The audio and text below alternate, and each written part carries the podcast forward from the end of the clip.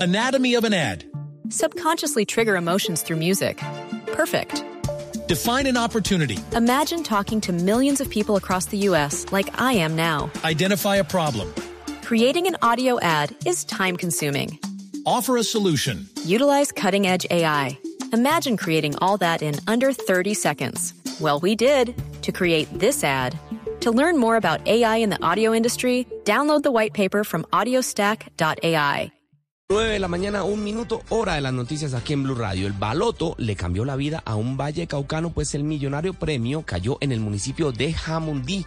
¿De cuánto es la bolsa, Laura Ruiz? Un vallecaucano amaneció este 25 de junio con la dicha de ser millonario debido a que fue ganador del más reciente sorteo de baloto, el sorteo que entrega miles de millones a sus ganadores. De acuerdo con la entidad, el baloto cayó en Jamundí, Valle del Cauca, y la persona que lo compró lo hizo bajo la...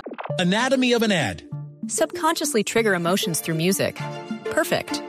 Define an opportunity. Imagine talking to millions of people across the U.S. like I am now. Identify a problem. Creating an audio ad is time consuming. Offer a solution. Utilize cutting edge AI. Imagine creating all that in under 30 seconds. Well, we did to create this ad. To learn more about AI in the audio industry, download the white paper from audiostack.ai.